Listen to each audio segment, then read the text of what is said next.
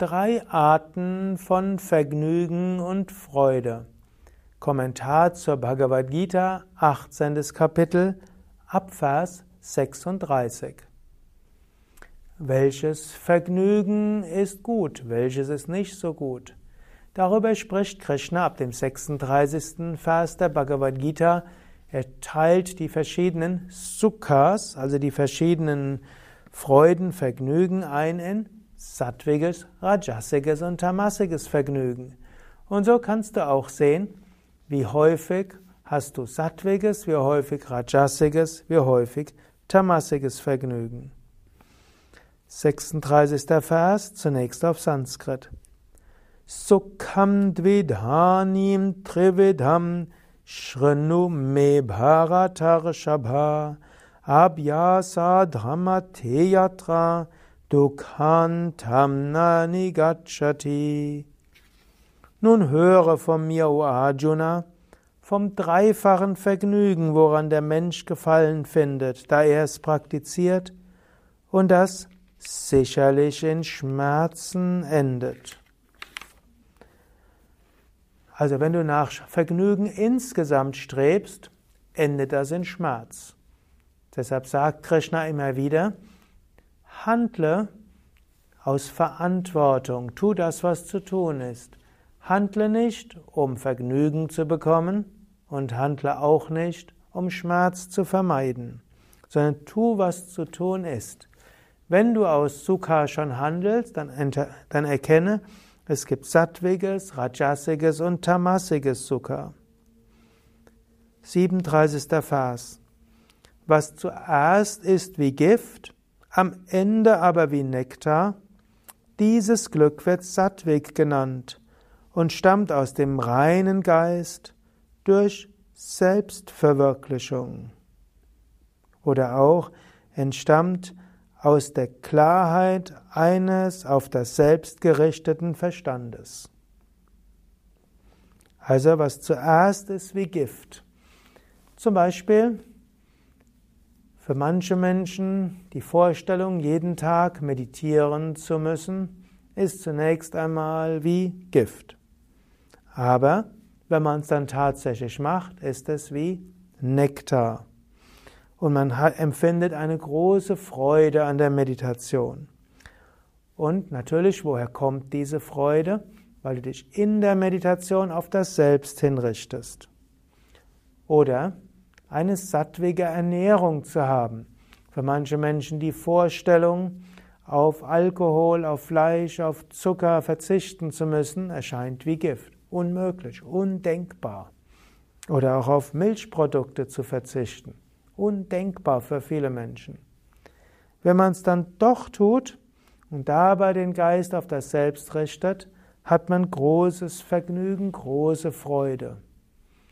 Ich kenne jetzt in unserer spirituellen Gemeinschaft jetzt keinen, der eine gesunde Ernährung hat, der sagen würde, oh, ich würde am liebsten wieder anders leben.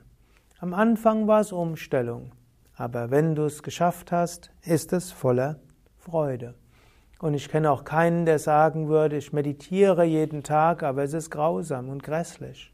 Nein, es ist erstmal für viele Menschen schwierig, sich so zu disziplinieren, dass man täglich meditiert. Wenn man aber täglich meditiert, ist das eine Quelle von Riesenfreude. Man könnte auch so sagen, es gibt sattwige Freude ersten Grades und zweiten Grades. Die sattwige Freude ersten Grades ist, was zuerst wie Gift ist und dann wie Nektar ist. Und wenn du eine Weile die sattwige Freude lebst, dann ist sie am Anfang wie Nektar, in der Mitte wie Nektar und am Ende wie Nektar. Menschen, die regelmäßig meditieren, wenn sie morgens aufwachen, freuen sich, ah, ich kann gleich meditieren.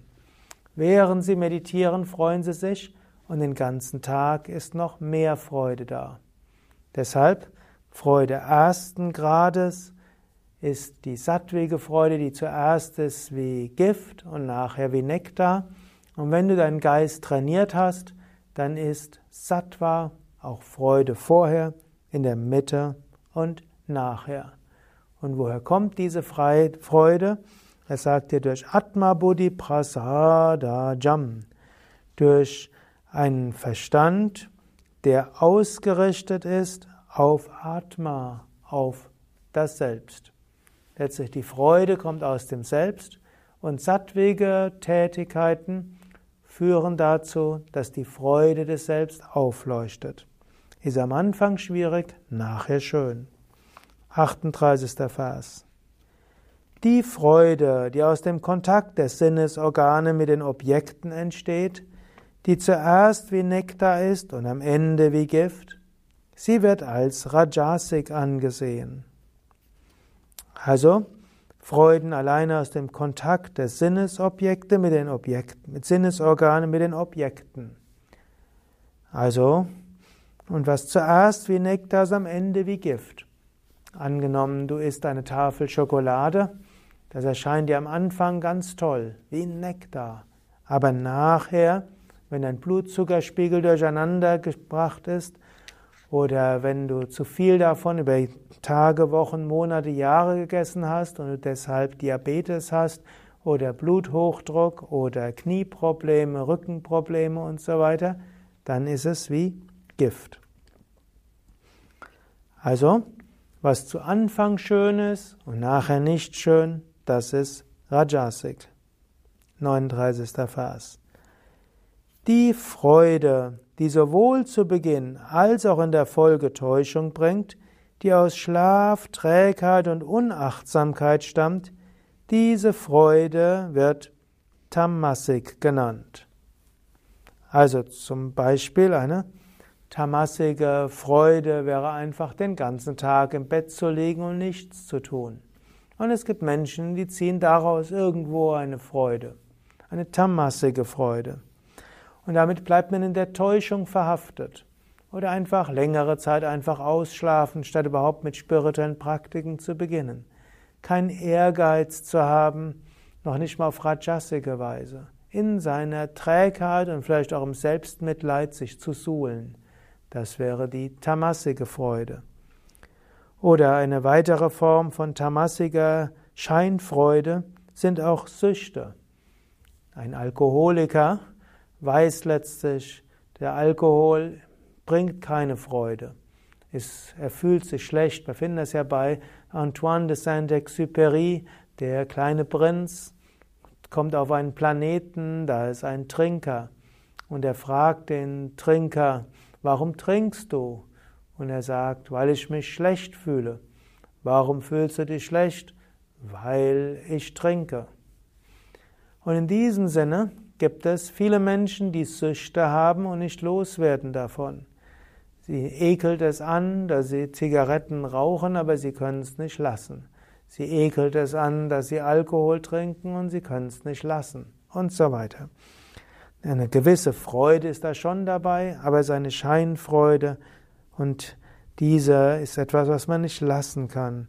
Es ist letztlich auch aus Trägheit daran zu arbeiten, dort wieder loszukommen. Man kann heute Hilfe holen.